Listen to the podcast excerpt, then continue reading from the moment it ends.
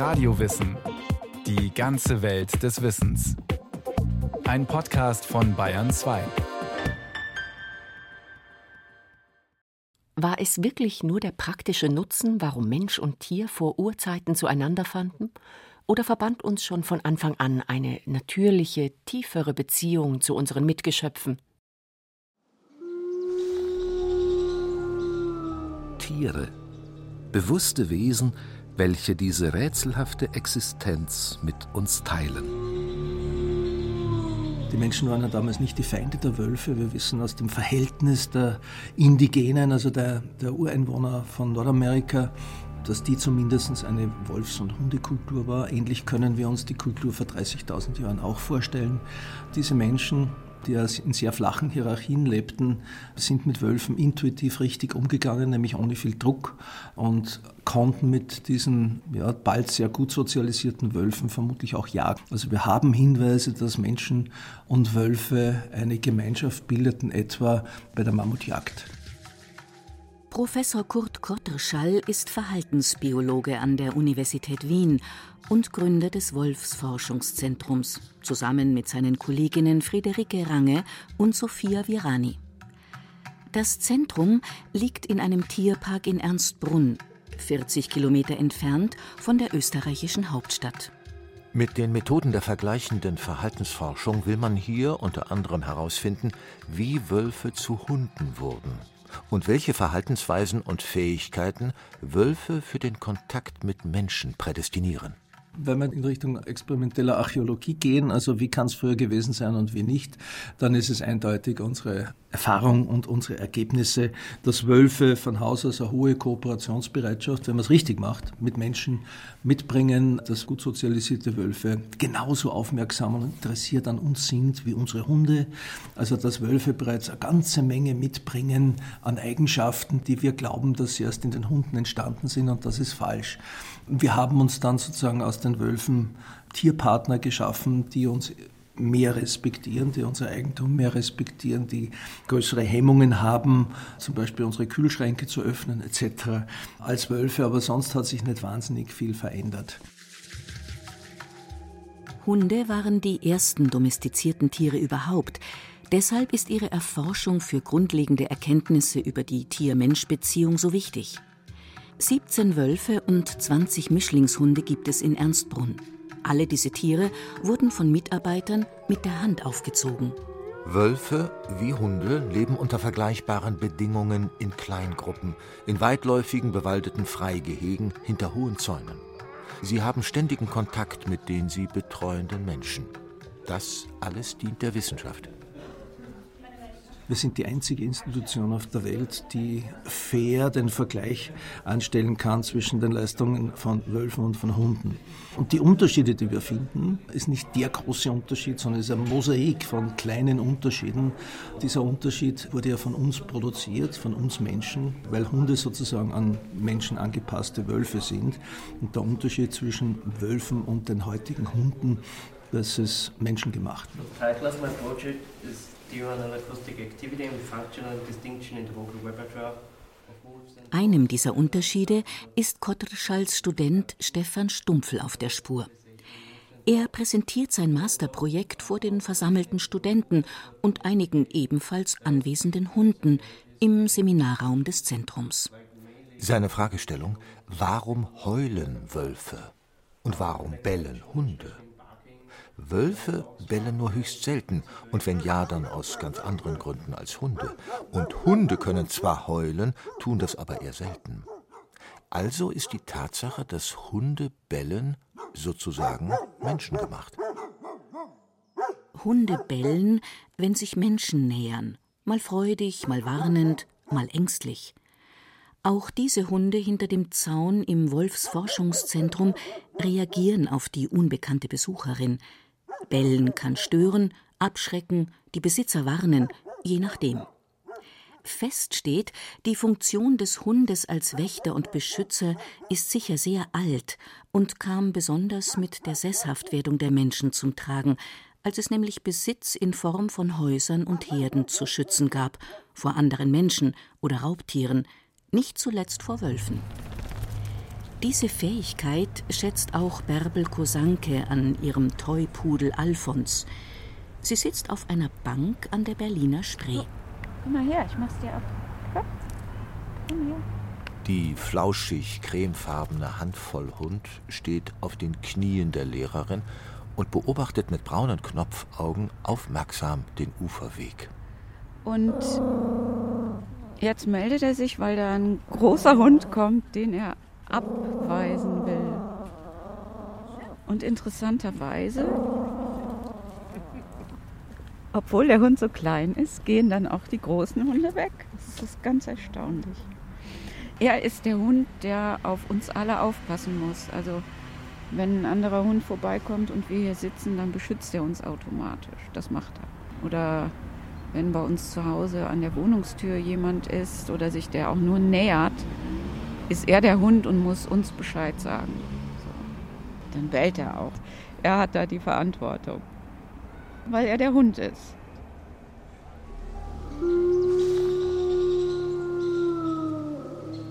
Die im Wolfsforschungszentrum von Menschen aufgezogenen Wölfe befinden sich am anderen Ende des Größenspektrums und sind etliche Kilo schwerer als der kleine Alfons.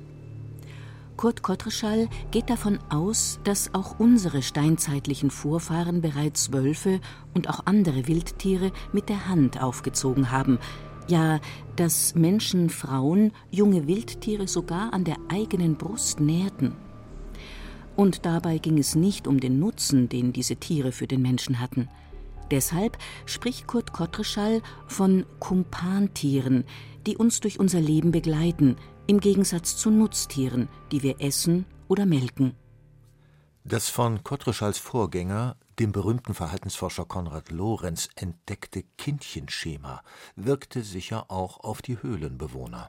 Dieses Kindchenschema besagt, dass Menschen, aber auch hochentwickelte Tiere sich kleinen, hilflosen Exemplaren nicht nur der eigenen Art, die bestimmte äußerliche Merkmale wie große Augen und eine übergroße Stirn aufweisen, fürsorglich zuwenden. Deshalb finden wir Menschen, zum Beispiel junge Kätzchen, Hundewelpen oder kleine Eisbären, besonders niedlich. Dabei handelt es sich nicht um Gefühlsduselei, sondern um eine natürliche instinktive Reaktion. Auf der Seite des Stoffwechsels spielt dabei das Hormon Oxytocin eine Hauptrolle, das im Hypothalamus gebildet wird und Einfluss nimmt auf das vegetative Nervensystem, das vom Willen nicht zu steuern ist. Oxytocin sorgt unter anderem für die enge Bindung von Mutter und Kind oder die Anziehung zwischen Liebespartnern. Deshalb wird es auch als Bindungshormon bezeichnet. Auch diese neueren Erkenntnisse sprechen also dafür, dass es früh zu einem engen Kontakt von Menschen und Wölfen kam. Wölfe mögen auch von sich aus die Nähe der Menschen gesucht haben, die für sie interessante Exkremente oder Essensreste hinterlassen. Innerhalb weniger Wolfsgenerationen kam es, so vermutet Kurt Kottschall, schon vor über 30.000 Jahren zu einer Selektion auf Zahmheit. Una! Die kanadischen Wölfe Nanook und Una empfangen den Besuch im Gehege fast lautlos.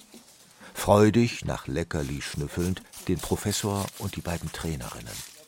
Deutlich reservierter die Unbekannte. Nach kurzem Fremdeln ist der Damm gebrochen und rüde Nanook schlabbert der Autorin zur Begrüßung durchs Gesicht. Wölfin Una folgt aufmerksam den Handbewegungen der Trainerin Marianne Heberlein. Gewisse Tests wollten wir halt, dass die Wölfe uns zuerst anschauen, dass wir ihnen Signale geben können, wie zum Beispiel Blickfolgeexperimente. Als simples Beispiel, wir wollten wissen, ob sie dem menschlichen Blick einfach in die Ferne folgen würden. Die Menschen in der Gruppe machen das reflexartig auch, schauen hin und wollten wissen, funktioniert das zwischen Mensch und Wolf auch. Für uns ganz, ganz wichtig sind die ganzen medizinischen Kommandos, also dass wir wirklich den Wolf untersuchen können. Ich kann ihn im Bauch festhalten. Jemand kann zum Beispiel Fieber messen, falls er krank wäre. Sie hat sie auf die Seite gelegt nicht, mit dem Rollkommando. Genau. So physisch könnte man das nicht erreichen, da würde es sich wehren. Wenn ich will, dass er sich seitlich hinlegt, kippe ich die Hand so zur Seite. Sie das sehen das gar nicht, aber das okay. sind schon so eingespielte genau. Interaktionen. Ja. Sie können immer noch in gescheiten Büchern lesen, Wölfe hören nicht auf ihren Namen, Wölfe sind nicht trainierbar, ist alles Unsinn. Blanker Unsinn. Tiere, bewusste Wesen, welche diese rätselhafte Existenz mit uns teilen. Der Anblick jedes Tiers erfreut mich unmittelbar und mir geht dabei das Herz auf, am meisten der der Hunde und sodann der aller freien Tiere, der Vögel, der Insekten und was es sei. Der Philosoph Arthur Schopenhauer war bekanntlich ein großer Tierfreund und zog die Gesellschaft von Tieren, oft die der Menschen, vor. Besonders liebte er seine Pudel, die er immer auf den Namen Atman taufte. Starb ein Pudel, schaffte er sich den nächsten, möglichst ähnlich aussehenden an. Atman ist ein Wort auf Sanskrit und bedeutet auf Deutsch Lebenshauch. Aber dass Menschen sich zu Tieren hingezogen fühlen, darf nicht als menschenfeindliche Schrulle missverstanden werden. Im Gegenteil. Na, Leben mit Kumpantieren ist eine menschliche Universalie. Das haben Jäger und Sammler schon gemacht. Und dass äh, gerade Hunde große soziale Funktionen haben, das ist heute klarer denn je. Je mehr Leute in der Stadt leben, umso mehr Hunde, natürlich auch Katzen werden gehalten. Auf jeden Fall scheinen gerade Hunde eine große Funktion zu haben, Stadtmenschen in ihren sozialen Bedürfnissen zu erden. Ein wahrhaft menschliches Leben sei ein Leben mit Natur und Tieren, meint Kurt Kottreschall in seinem Buch Einfach beste Freunde, das den Untertitel trägt Warum Menschen und andere Tiere einander verstehen. Menschen holen sich Kanarienvögel nach Hause, um die sie sich kümmern können. Sie halten Stubenkatzen, die für ein bisschen Wildnis in der Wohnung sorgen oder schaffen sich einen Hund an, der sie zum Gassigehen nach draußen bringt.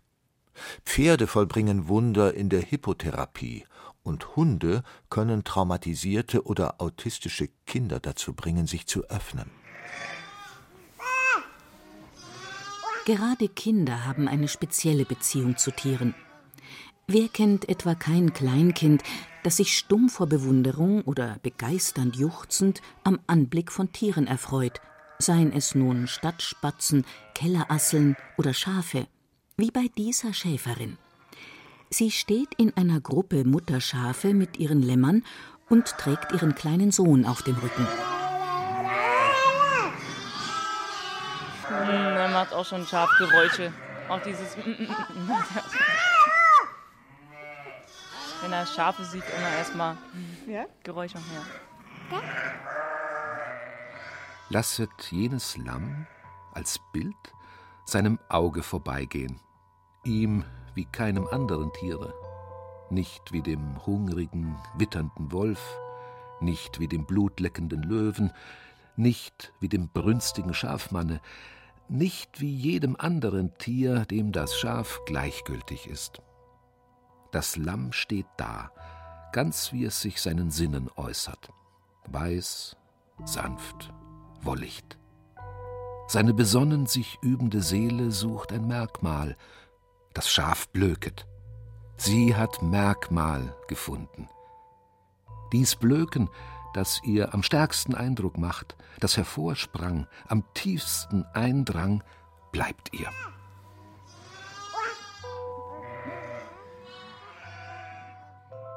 Der Philosoph Johann Gottfried Herder konstruiert in der Begegnung des Menschen mit dem Schaf eine Urszene der Sprachfindung. Dass er dafür ausgerechnet ein Lamm wählt, den Inbegriff von Sanftmut und Unschuld, ist natürlich kein Zufall. Die menschliche Seele, man kann auch sagen das Kleinkind, das Tierlaute imitiert, wird, so meint Herder, vor allem von dem Klang angesprochen, den das Tier von sich gibt. Das Schaf kommt wieder. Weiß, sanft, wollicht. Es blökt, und nun erkennt sie's wieder. Ha, du bist das Blökende, fühlt sie innerlich. Sie hat es menschlich erkannt, da sie's deutlich, das ist mit einem Merkmal, erkennet und nennet. Der Hund wird in der kindlichen Sprache zum Wauwau, die Kuh zur Mu, das Schaf zum Mäh. Erkennen und Nennen sind zwei grundlegende Schritte des Intellekts, wenn es darum geht, sich in der Umwelt zurechtzufinden. Mit dem kindlichen Wort Mäh für Schaf ist aber noch kein individuelles Exemplar, sondern die Art Schaf gemeint.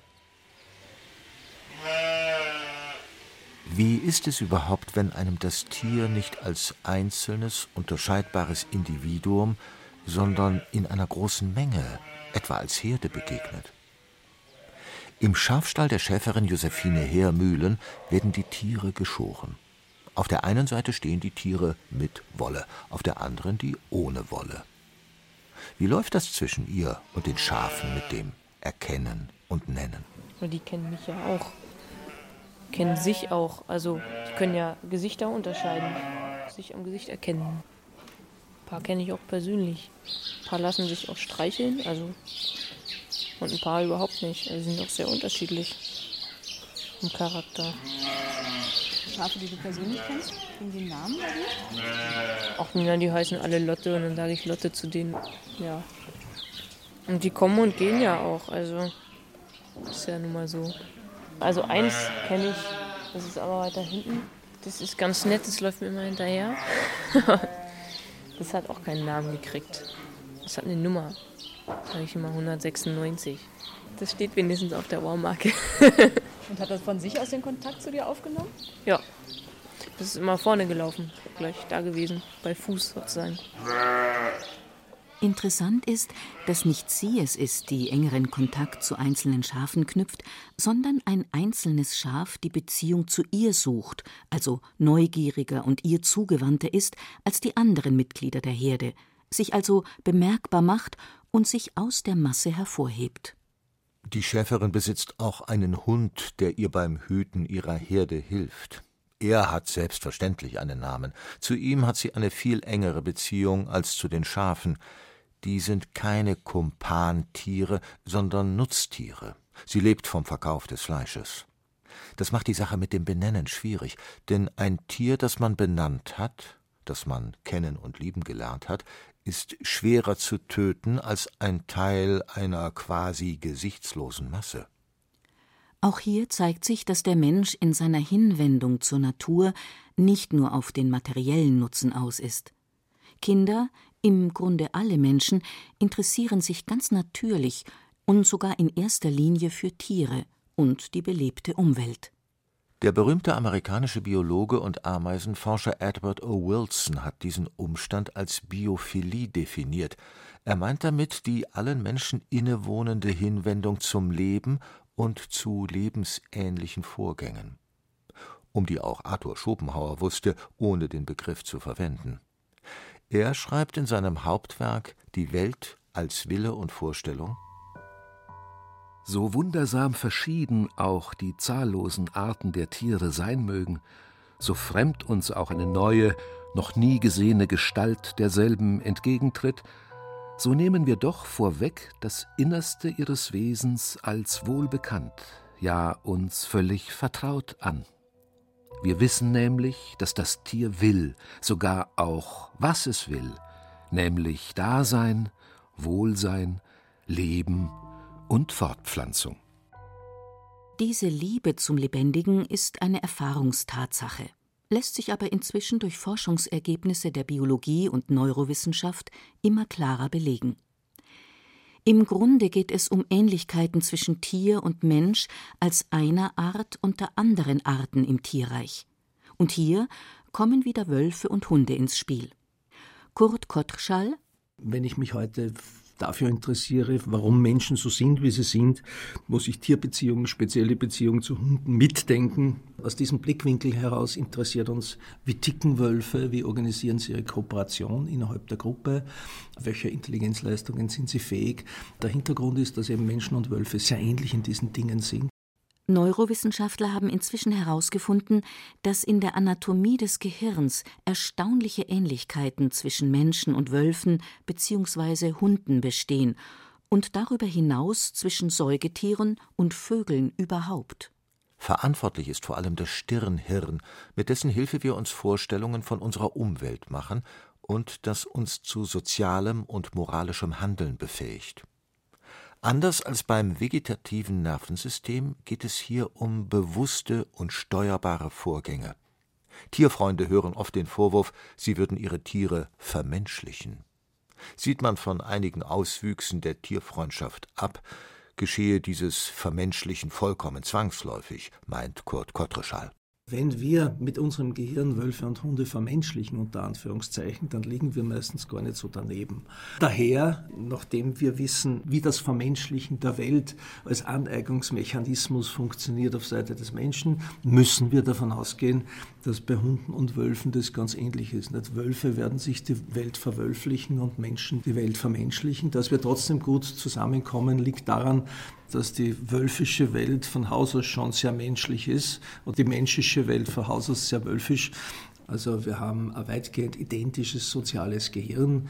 Das ist ja auch eine gute Erklärung dafür, dass man mit Tieren wie Hunden nicht nur so etwas Ähnliches leben kann wie Sozialbeziehungen, sondern dass das echte Sozialbeziehungen sind, die wir leben und dass die relativ symmetrisch sein können. Wir missbrauchen mit unserer Zuwendung und unserer Fürsorge Hunde nicht, sondern das ist genau das, was die erwarten. Und das ist aber auch genau das, was wir für den Hunden erwarten, eine gewisse Aufmerksamkeit und eine gewisse Zuwendung. Nicht? Oh, komm mal her, ich mach's dir ab.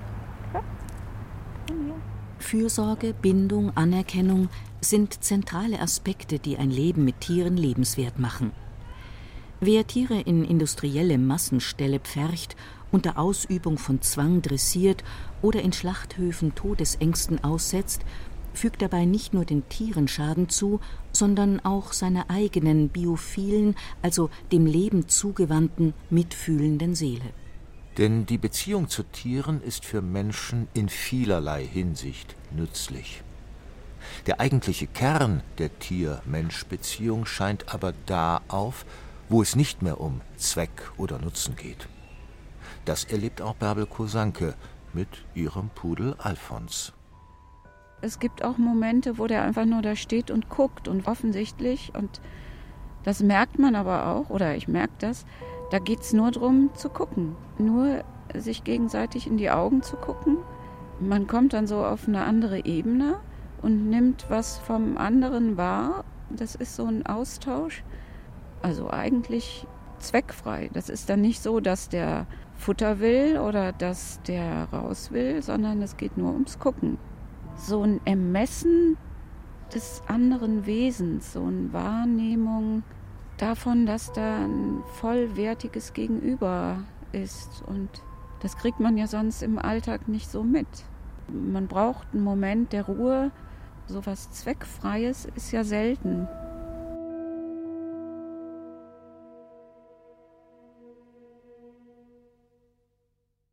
Christiane Seiler über die enge Beziehung, die wir Menschen seit jeher mit anderen Tieren haben.